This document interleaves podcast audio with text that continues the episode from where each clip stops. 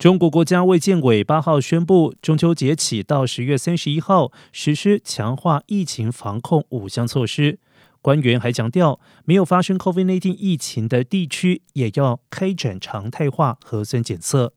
此外，中国国家卫健委疾控局副局长吴良友更宣布，从九月十号到十月三十一号实施强化疫情防控措施，搭乘飞机、高铁、跨省长途客运等交通工具。都必须持有四十八小时内核酸检测阴性证明。